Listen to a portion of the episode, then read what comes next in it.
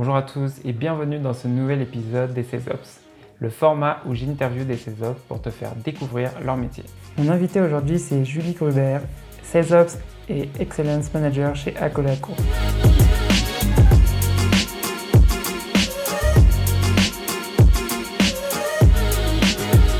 salut Julie, merci d'avoir accepté l'invitation.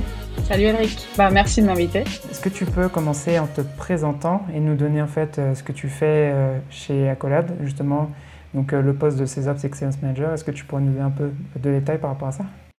Bien sûr, ouais. donc je suis actuellement vraiment plutôt sur la partie Sales Excellence, comme on l'appelle à Accolade, qui est un peu la même chose que Sales Ops. en fait, je suis arrivée à Accolade il y a à peu près un an, après avoir fait deux autres boîtes une startup SaaS aux, US, puis une scale-up SaaS à, Paris qui s'appelle Miracle. Et maintenant, euh, je suis à, Accolade euh, en tant que, Sales Excellence Manager. Donc, mon, mon rôle, c'est euh, d'améliorer la performance de nos vendeurs. On a des équipes à travers 14 pays à peu près en termes de groupes et des vendeurs dans à peu près 6-7 pays, donc à travers toute l'Europe et, et aux US également. Euh, on a racheté beaucoup d'entreprises à Accolade pour former le groupe. Donc, on a des, process très différents euh, en fonction des, entités qu'on a rachetées.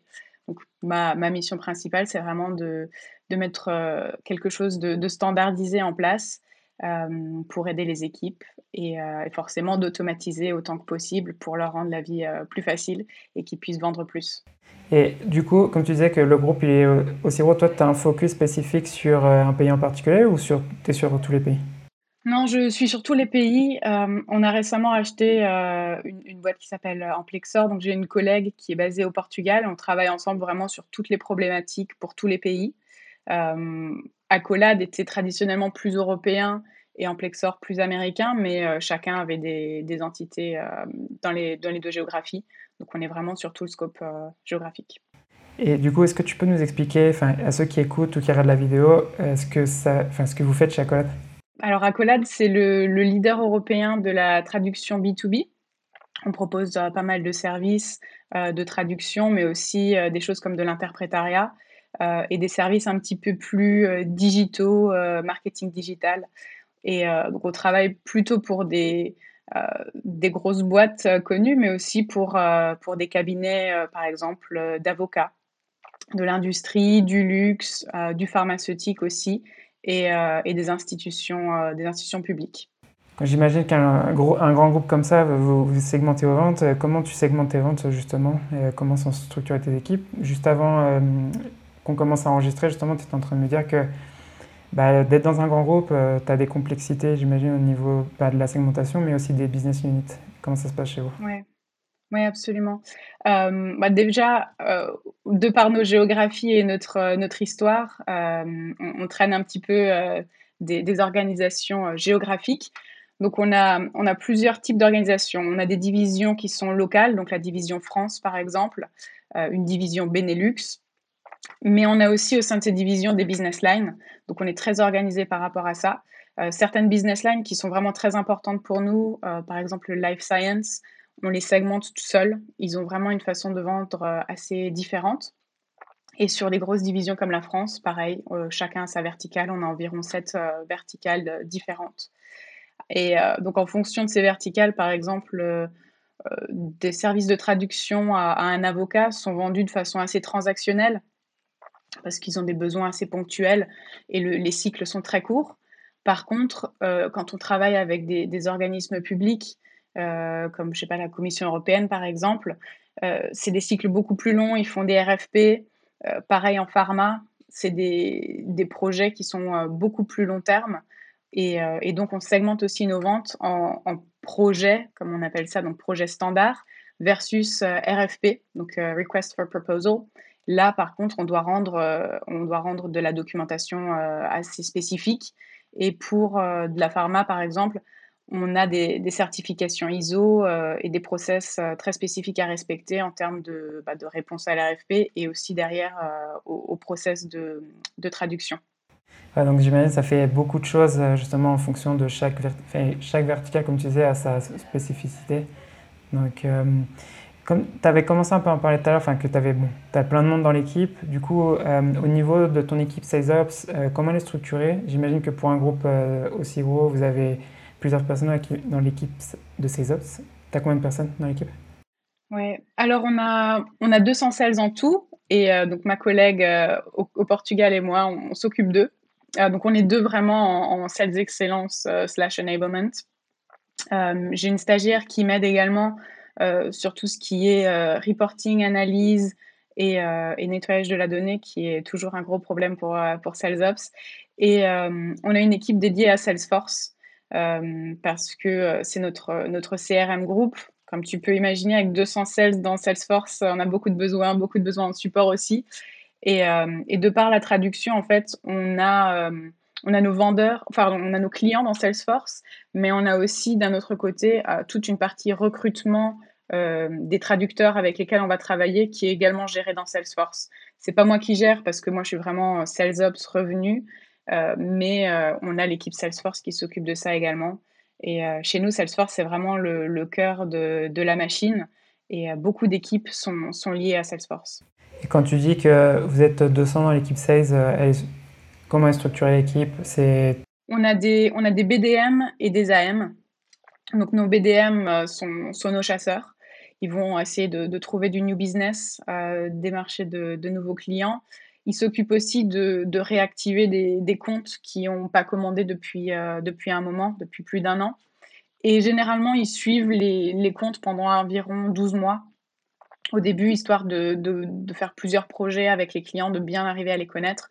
Parce que c'est vraiment euh, du service de traduction. Donc, c'est pas du tout une souscription où tu peux vendre un, modèle SaaS euh, où tu vends et après il suffit juste d'accompagner ton client, mais c'est bon, il, est client. Chez nous, en fait, au bout de, trois mois, euh, on se dit que le client est devenu inactif et donc on va essayer de le réactiver pour qu'il recommande. Et donc, une fois que le client a atteint son, son potentiel complet, le BDM passe le relais à, nos account managers euh, qui, eux, sont en charge de faire des business reviews assez régulières avec le client, comprendre vraiment leurs besoins. Euh, donc, on fait la traduction, mais derrière, on a, beaucoup d'équipes de, support pour essayer de, vraiment les soutenir dans tous leurs projets. Euh, parce que la, traduction, c'est vraiment la base, mais derrière, s'ils ont besoin de, de, graphisme ou de design pour de la documentation, de mise en page, on les accompagne là-dessus aussi. Donc là, c'est plutôt le account manager qui prend le relais euh, avec toute la partie euh, production, euh, nos équipes de prod. Pour toi, si tu avais une métrique sur laquelle tu reportes en ce moment, c'est quoi ou si c'est sur l'année ou sur le trimestre? Bah, c'est le revenu. Moi, je fais, je fais partie là, de l'équipe de l'équipe revenu. j'ai déjà travaillé sous un COO, sous un VP BizDev ou VP SalesOps, et là, je suis sous, sous notre CRO. Donc, euh, le revenu, c'est vraiment ce qui drive euh, tout ce qu'on fait. Euh, et surtout avec, avec le Covid, on, suit beaucoup notre, l'évolution de notre revenu et notre croissance. Donc là, c'est vraiment new business. quel, est le, quel est le revenu qui a été généré mois après mois? Après, dans les, les, les structures que j'ai fait auparavant, c'était plus SaaS. Donc là, c'était MRR, ARR, etc. Mais c'est vraiment euh, le revenu qui nous, qui nous drive. Ouais, parce que comme tu disais tout à l'heure, en fait, bon, le modèle, tu n'es plus dans un SaaS, tu es plus dans un, comme tu disais, la vente transactionnelle en fonction de, la verticale où tu es, mais c'est aussi euh, pas mal de gestion de projet. Est-ce que, est que tu disais que la première année, tu t'assures que le client bah, va, va, vous commander plusieurs fois avant de le passer à un compte manager? Donc, euh, qu'est-ce ça, c'est plus une question de pour toi, est-ce que c'est une grosse différence de passer d'un modèle SaaS à un modèle euh, bah, ce que tu fais actuellement? Je trouve que oui. Euh, j'étais habituée, euh, pour moi, le, modèle SaaS est peut-être plus structuré. de par, le modèle que je connaissais vraiment, c'était un, un, BDR qui va approcher un client, va booker une discovery ou un premier meeting pour soit pour lui, soit pour directement le client exécutif la cam exécutive va vraiment faire sa découverte de besoins, faire une démonstration et emmener le client euh, en bout de cycle à l'achat. Euh, et une fois que le client est client, c'est bon. On, le passe euh, en, CS Il y a toujours la partie handover sur laquelle je, suis déjà intervenue pas mal pour être sûr que, que Sales donne la bonne information au Customer Success.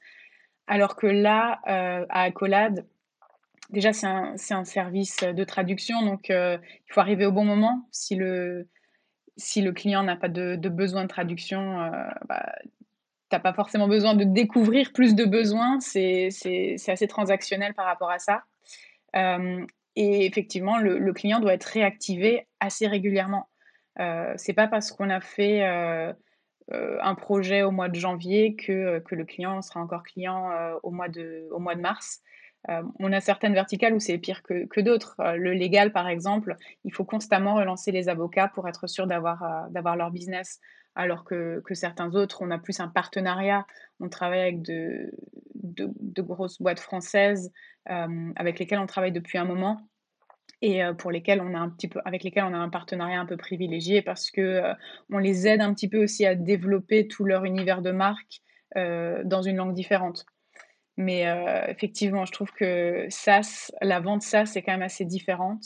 je trouvais que hum, j'avais la possibilité d'impacter les process et et les décisions beaucoup plus sur les modèles SaaS parce que euh, c'est plus data-driven.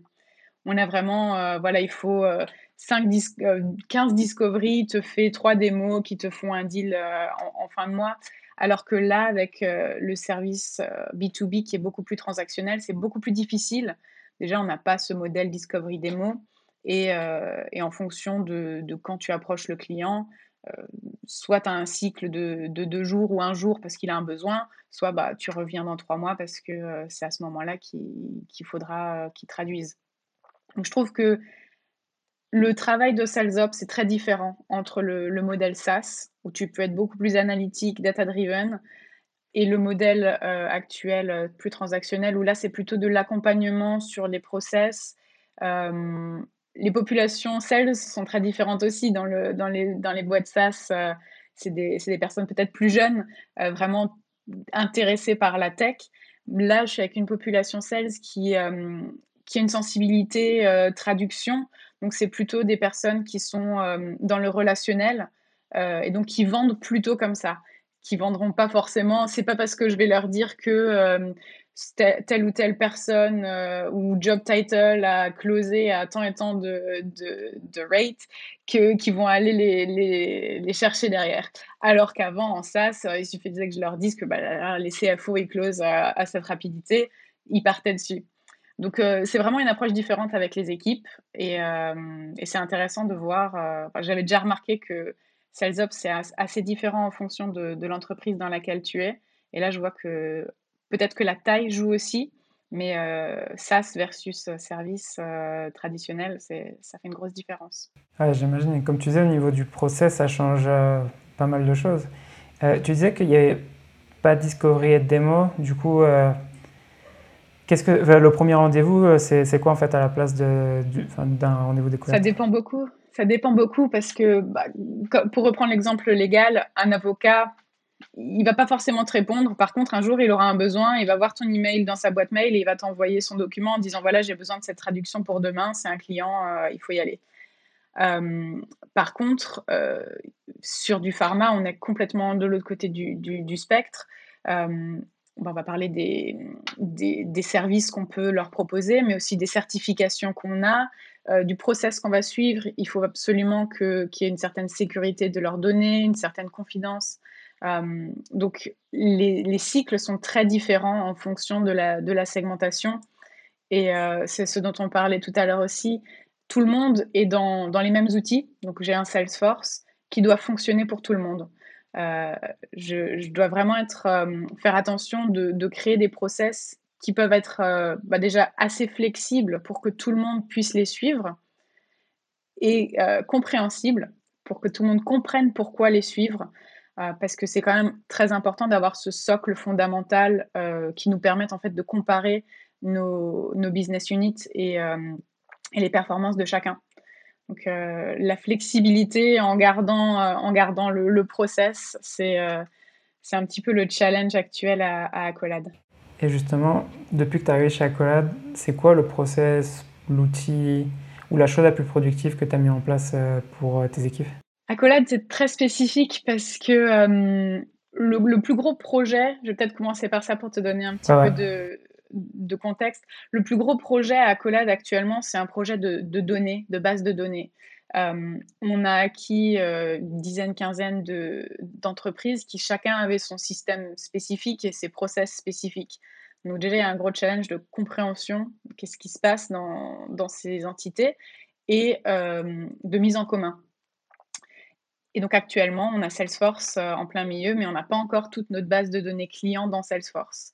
Donc, euh, c'est ça le plus gros challenge qu'on a actuellement. Et euh, je, suis très dépendante des équipes euh, data et tech pour me mettre cette donnée dans, dans l'outil Salesforce.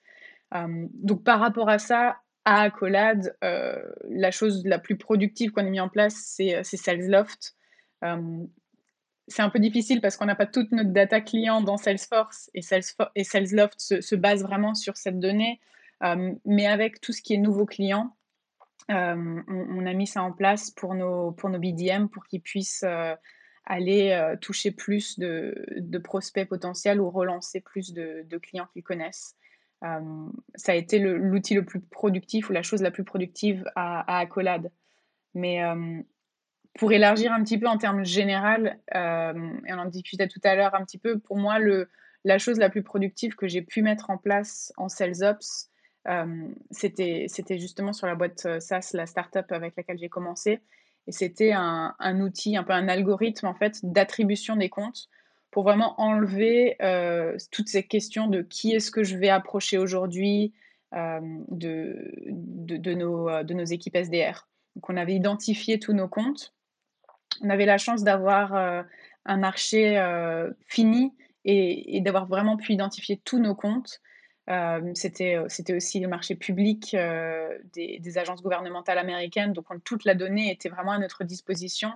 Et donc on a outsourcé pas mal de choses sur la création de tous ces comptes et, et trouvé en fait nos, nos top 3 buyer personas. Donc on avait des guidelines très très claires, extrêmement spécifiques sur ce qu'on voulait. Et euh, donc, euh, en outsourçant, on a réussi à créer notre base de données euh, très clean. Et après, donc, on s'est basé sur de l'analyse de, de taux de, de, closing de nos opportunités en fonction des comptes. On a, on a retenu en fait cinq critères pour scorer chaque compte. Et on s'est assis avec notre directeur marketing et directeur des ventes pour, pour décider en fait de qui est-ce qu'on voulait targeter et quand.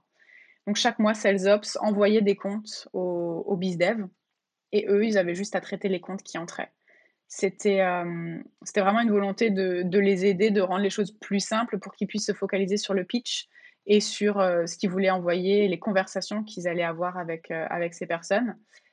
Et aussi, on voulait que, on voulait être assez, on voulait que, que, tout le monde puisse travailler un petit peu tous les types de, de comptes. On voulait pas avoir euh, une équipe gros compte, une équipe petit compte, euh, ou alors euh, par, territoire, parce qu'aux US, parfois, des personnes auraient pu être lésées avec des, zones plus peuplées, moins peuplées. donc, on a, trouvé ce système, en fait, pour, vraiment attribuer automatiquement et que tout le monde ait sa chance à, toucher des, des, gros comptes comme des petits comptes. Et c'est un truc super important parce que on en discutait tout à l'heure avant l'enregistrement, ça, de la partie de la distribution des comptes. Et, euh, et ça, c'est un truc que nous, nous, on est en plein dedans, euh, donc on est en train de voir comment euh, améliorer tout ça.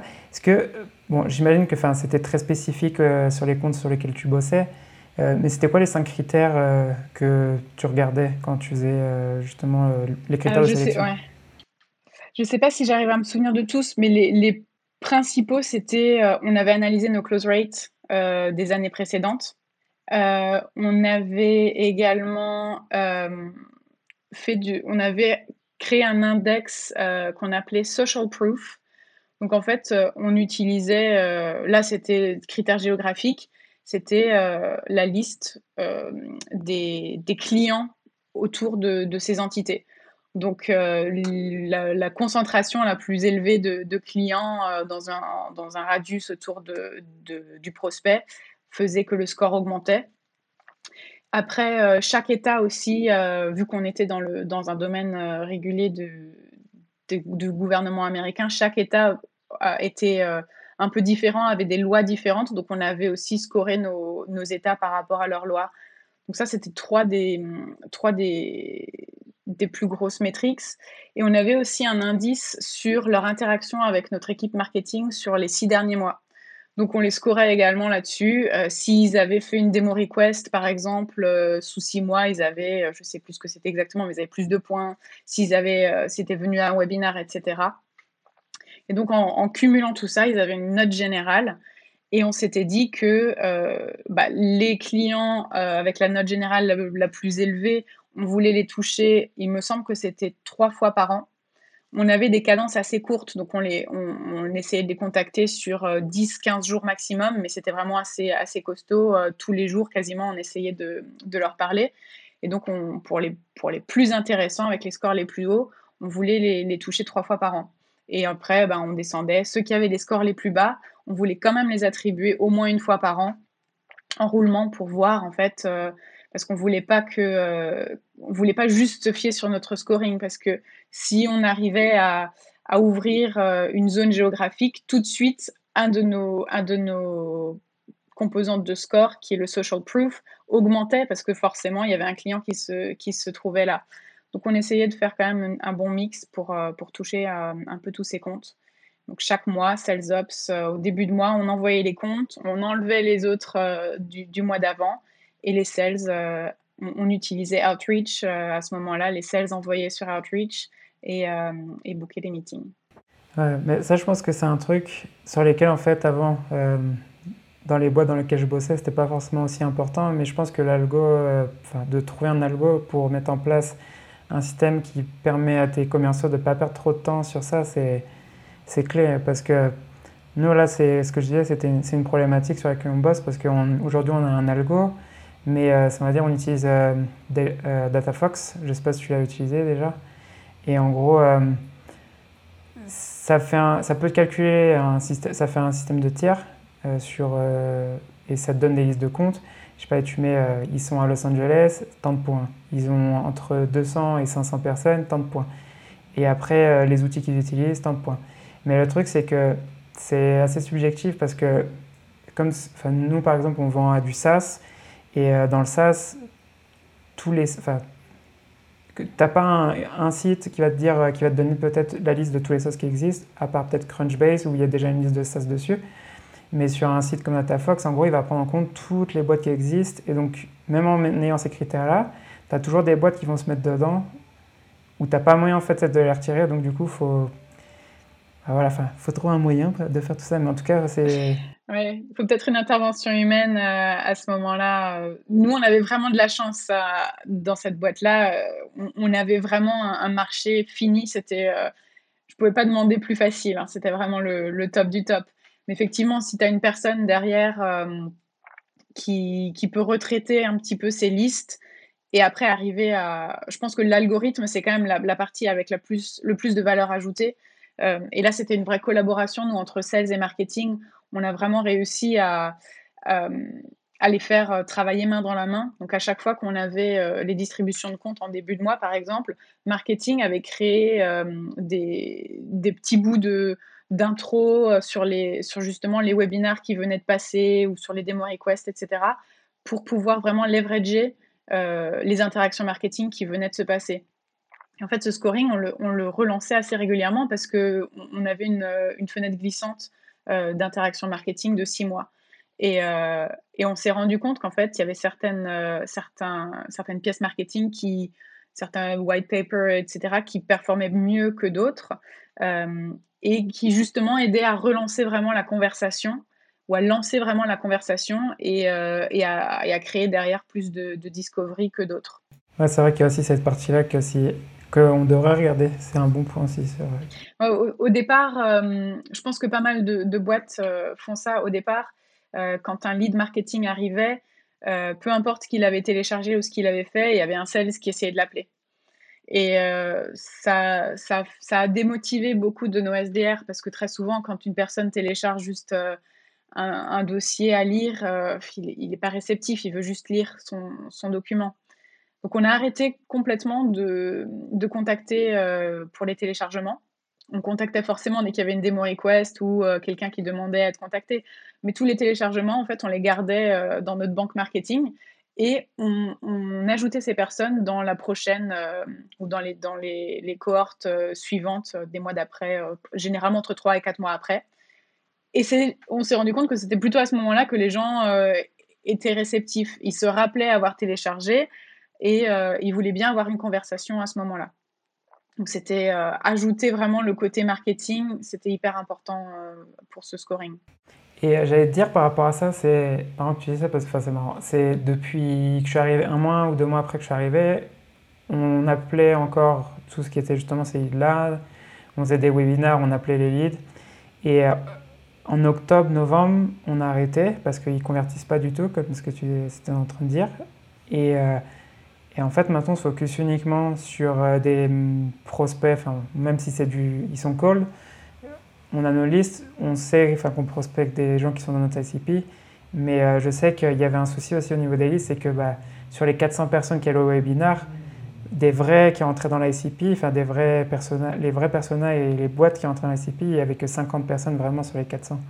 Et euh, tu avais fait le tour en, même pas deux heures. Et en gros, on avait 50 leads entre 10 personnes à se distribuer. Donc en soi, c'est, c'était beaucoup de travail pour le même pari, Exact, ouais. Oui, on a fait le même pari. On, s'est dit que bah, on allait utiliser ça en, plutôt en, talking points euh, quand on allait faire notre, notre distribution de, de comptes pour vraiment se rappeler à eux. Mais on n'allait pas les embêter tout de suite.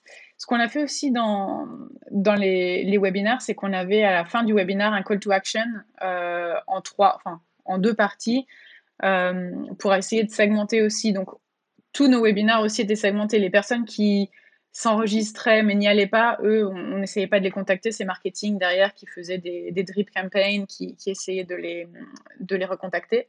Par contre, en fin de webinaire, si on leur demandait est-ce que vous voulez être contacté par, euh, par les équipes de vente ou est-ce que vous voulez qu'on vous envoie plus de documentation et donc là, on avait, euh, on, avait les, les hot et, warm, donc les, les leads qui, demandaient à être contactés en fin de webinaire. Celles-là, c'était vraiment euh, celles sur lesquelles tout le monde voulait, euh, voulait sauter et qu'on contactait en, priorité. Et là, nos, taux de conversion, grâce au webinaire, ont, bien augmenté parce qu'on arrivait vraiment à segmenter ce qu'on faisait et, et on perdait pas de temps en fait à, à faire 5-6 appels sur une personne qui, qui en fait n'était pas intéressée. Parce que ça, c'est un point en fait que. En fait, ça fait quoi? Ça fait peut-être 6-7 mois que j'en ai entendu parler. Ça, c'est euh, la différenciation. En fait, il y a plein de boîtes qui pensent que l'inbound, tout ce qui est inbound, que ce soit une euh, demande de démo, une personne qui télécharge un, PDF, un webinar, c'est la même chose. Alors que dans le process d'achat d'une personne, ça n'a rien à voir. C'est les high intent et les low intent. Et euh, nous, aujourd'hui, tout ce qui est high intent, par exemple les SDR, ils n'y touchent pas. Euh, ça va direct aux AE. Et tout ce qui est low intent, euh, bon, au début on y touchait, mais on a arrêté de toucher parce que justement, en fait, c'est ils ont juste téléchargé un PDF, mais ça ne veut pas dire qu'ils ont forcément envie de parler avec un, SDR. Et aujourd'hui, c'est des choses que en fait, les process d'achat sont en train de changer et il y a de moins en moins en fait, de gens, et enfin, ça, il y avait une étude de, je sais plus si c'était Gartner ou McKinsey qui, euh, avait publié ça, où en gros, il parlait que maintenant, il y a de plus en plus de millénials qui sont dans les procès d'achat et c'est des personnes qui ont moins en moins envie de parler qu'un vendeur. Euh, ils font toutes leurs recherches en amont et à partir de 60-70% quand ils sont dans le procès d'achat, ils vont commencer à vouloir discuter avec un vendeur. Ah, je vois. Ça, ça m'étonne pas du tout. Et euh, en fait, nous, ce qu'on a, on, a pris la décision parce qu'on avait tellement de personnes qui téléchargeaient que ça, ça faisait perdre du temps à, nos SDR. Ils ne pouvaient pas se focaliser sur, euh, sur les listes de distribution qu'on avait préparées. Et ça les démoralisait et en fait, on s'est rendu compte que dès qu'on a arrêté de les faire appeler ces inbound vraiment en low intent et qu'on n'avait que les, les inbound vraiment euh, très très euh, high intent et hot, quoi, là, ils se battaient pour, euh, pour les, les contacter. J'étais en, en, fait, on avait des, des round robin et j'étais en charge de leur attribuer les, les leads. Et pareil, on avait notre, notre SDR manager avait trouvé une étude qui montrait que en fait, si tu contactes la personne sous 5 minutes, tu as quasiment 100% de chance de booker une démo. Et, à partir de, je sais plus si c'était 2 ou 5 minutes, mais c'est vraiment, c'est ridicule. À partir de 5 minutes, tu quasiment plus aucune chance d'atteindre la personne et, de booker euh, la discovery ou, la, démo. Donc, euh, on avait vraiment poussé là-dessus. Et quand un, lead show arrivait, euh, c'était vraiment qui le veut, qui est dispo, et tout le monde levait la main, tout le monde se battait. Et en fait, ça, ça créait vraiment de la valeur ajoutée et tous les SDR voulaient les lead marketing. On a, vraiment changé la perception en fait du lead marketing de quelque chose vraiment euh, pas qualifié que personne n'a envie d'appeler au prospect euh, saint graal que tout le monde veut. Et ça changeait les conversations en fait. Les gens se battaient beaucoup plus pour, euh, pour booker le, meeting sur, sur ces conversations là. Donc ça nous a, nous ça nous a vraiment fait augmenter nos, taux de conversion. c'est l'étude, c'est celle d'Harvard qu'ils ont fait il y a maintenant une huitaine d'années à peu près. Et je sais que Drift, il avait reprise euh, l'analyse. Et, euh, et ouais, il montrait euh, que plus tu laisses du temps passer, et enfin moins tu as de chances de parler avec le prospect. Et Drift, ils avaient fait une étude en plus de, de ça, de combien d'entreprises en fait répondaient dans les 5 minutes, combien d'entreprises répondaient dans l'heure. Et en fait, tu as quand même que seulement, je crois, 30% des boîtes qui répondent le premier jour. Et après, le reste, sous le deuxième jour. Et après, il y a des boîtes qui répondent jamais. Ouais, mais même si tu réponds sous, sous un jour, ton taux de conversion est déjà euh, tellement bas. Il, descend, Et après, en fait, j'avais une autre question pour toi. Euh, c'est plus sur toi, sur, euh, sur ta carrière. Si tu devais aujourd'hui recommencer ton job de ces ops, que ce soit chez Accolade ou même dans une autre boîte, qu'est-ce que tu changerais Qu'est-ce que tu ferais différemment quand tu commencerais? Très bonne question. Bah, je... Alors, déjà, juste pour un peu de contexte, moi j'ai commencé déjà en, bizdev. Euh, déjà, j'avais un, un background en, recrutement IT, donc je faisais du, du bizdev. Euh. après, je suis allée en, arrivée en SaaS, vraiment, euh, bah, c'était du cold calling, cold emailing, je prenais des rendez-vous. Et, et ça m'a pas plu parce que je voulais tout améliorer. J'avais tout le temps des propositions d'amélioration, d'automatisation. C'est comme ça que, que je suis passée en, en Sales Ops. Donc, euh, je sais pas trop, parce que donc au départ, dès que, dès que j'ai commencé ma carrière, j'ai tout appris euh, vraiment sur le tas. Euh, j'ai ouvert Salesforce parce qu'on avait déjà un Salesforce et j'ai commencé à faire des rapports. j'ai travaillé avec, notre, avec nos managers pour définir les, les rôles BDR, AE, etc. Donc, je trouve que j'ai quand même assez bien commencé parce que euh, je suis arrivée euh, assez tôt dans une startup qui commençait à se structurer. Donc pour moi, en fait, ce qui est très important avec SalesOps, euh, et si je recommençais un poste SalesOps, c'est comme ça que j'approcherais le poste. dès que, dès que j'arrive, je veux mettre des, des, bonnes fondations, déjà comprendre ce qui se passe. Idéalement, arriver assez tôt dans, une, dans une entreprise pour, pour faire partie, en fait, pour pouvoir processiser euh, tout, tout, ce qui se met en place. Toi, pour toi, c'est à partir de certains nombres de, de commerciaux ou euh, ouais, c'est assez difficile à dire euh, en nombre de, de commerciaux, mais bon, forcément, il faut qu'il faut qu'il y ait un concept qui soit déjà bien prouvé, que, qui quand même déjà des, certaines activités en place. Pour justifier le fait d'avoir une personne qui va tout, tout processiser avec un, avec un sales manager. Mais pour moi, l'idéal, c'est vraiment ça, c'est d'avoir euh, d'avoir une personne euh, en sales ops assez tôt euh, pour que le... Enfin, c'est moi, c'est ce que j'ai vu qui a fonctionné le mieux, je trouvais, c'est que bah, le sales manager, il va vraiment s'occuper de tout ce qui est pitch, comment je vais vendre, quels sont mes buyers persona, etc. Et sales ops va plutôt s'occuper de, voilà, ça c'est notre CRM. toi, tu me donnes ça comme process, tu veux qu'on je sais pas, euh, tu veux que, que tes SDR fassent euh, deux touches le premier jour, après un email, après un call. Donc moi, je vais structurer ça dans les outils euh, et, comme ça, avancer main dans la main. Et je pense que ce que j'ai vu faire aussi quand je suis arrivée un peu plus tard, c'est que parfois, les sales managers veulent tout faire. Et, et donc après, le, CRM, en tout cas, c'est ce que j'ai vu à Colade, euh, Salesforce a été mise en place de façon assez euh, tout a été mis en place en fait. Euh, on avait par exemple la qualification du lead, on avait je pense une dizaine, quinzaine de champs obligatoires juste pour qualifier un lead. Donc en fait parce qu'ils voulaient une certaine méthodologie de, qualification, ils, demandaient trop d'informations en fait au, SDR. Si tu as un sales ops en place, le sales ops peut te dire tout de suite, attends, côté process, je comprends que ta qualification soit importante. Par contre, là, on va mettre donc des bâtons dans les roues euh, à ton équipe et, euh, et ils vont pas suivre ton process. pour moi, c'est important que, le sales ops arrive quand même en amont et, euh, puisse mettre en place un CRM fort pour capter la donnée dès le début. Euh, c'est très intéressant quand même de voir tes premiers clients, qui a acheté, sous combien de temps, etc. et de voir l'évolution. Et euh, pour moi, c'est vraiment ça. D'abord, les fondamentaux assez basiques dans Salesforce. Tu n'as pas besoin de, tout de suite tout automatiser. Tu définis bien euh, ton compte, ton contact, tes leads et tes critères de création d'opportunités. Et une fois que tout ça c'est en place, c'est là que tu peux commencer à, ajouter, à affiner et à demander de plus en plus de choses. Et je trouve que créer les process de vente, de toute façon, tu les affines aussi au fur et à mesure que, que tu scales et, affiner ton CRM et tes outils en même temps, c'est vraiment l'idéal.